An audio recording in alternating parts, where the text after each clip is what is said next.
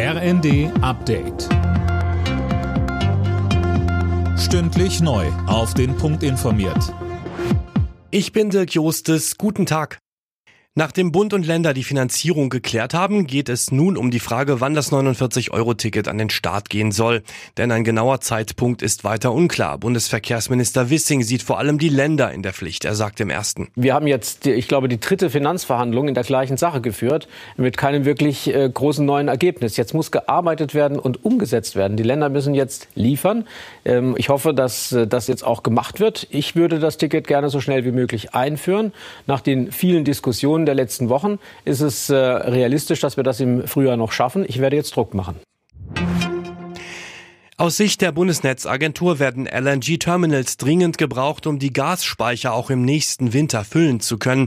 Das hat Agenturchef Müller im ersten erklärt. Angesichts der kalten Temperaturen sei in der letzten Woche außerdem nicht genug Gas gespart worden.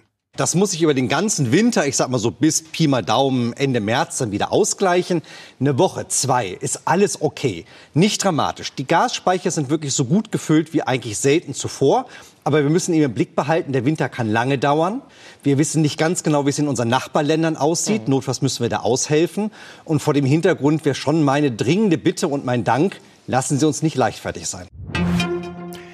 Nach der Reichsbürger-Razzia kommt die Sicherheit im Bundestag auf den Prüfstand. Bundestagsvizepräsidentin Göring-Eckardt sagte den Funke-Zeitungen, da es bei diesem Netzwerk eine Verbindung zur AfD-Fraktion gab, wird geprüft, welche Sicherheitsvorkehrungen angepasst werden müssen.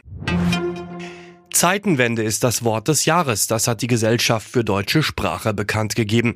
Kanzler Scholz hatte den Angriff Russlands auf die Ukraine als Zeitenwende bezeichnet und so den Begriff neu geprägt, heißt es zur Begründung.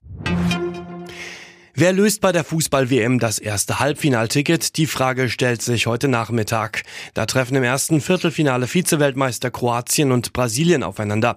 Am Abend treffen dann Superstar Lionel Messi und Argentinien auf die Niederlande. Alle Nachrichten auf rnd.de